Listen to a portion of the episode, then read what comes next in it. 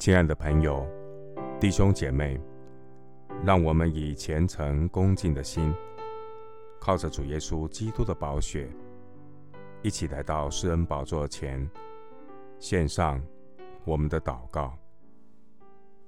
我们在天上的父，感谢你赐下圣经真理的默示，帮助我们经营合乎神心意的方圆人生。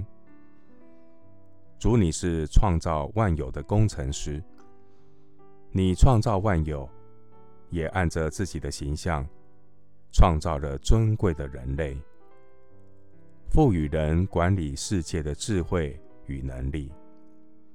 然而，始祖犯罪，违背神的话，也离开了神的旨意。感谢神赐下怜悯的恩典，你为失丧的人类。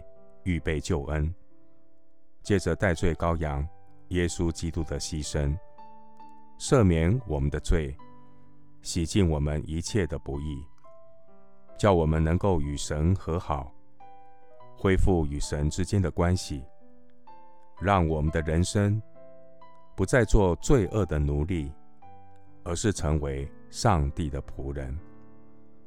圣灵带领我的人生。我的人生不再是随心所欲的涂鸦人生。我借着圣经真理，遵行神的旨意，成就合神心意的方圆人生。主啊，人类社会如果失去知礼义、明廉耻的规矩，人与人之间就不再有和谐圆融的关系。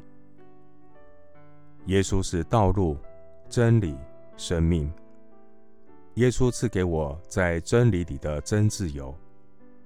耶稣让我在神的慈爱中经历平安喜乐的方圆人生。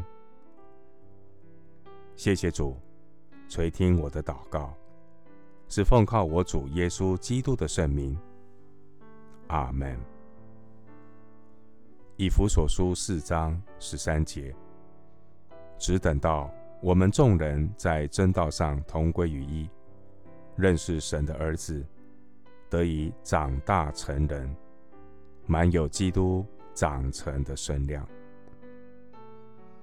牧师祝福弟兄姐妹，愿你的生命对准圣经真理，在真理的规矩中。经营神同在的方圆人生，阿门。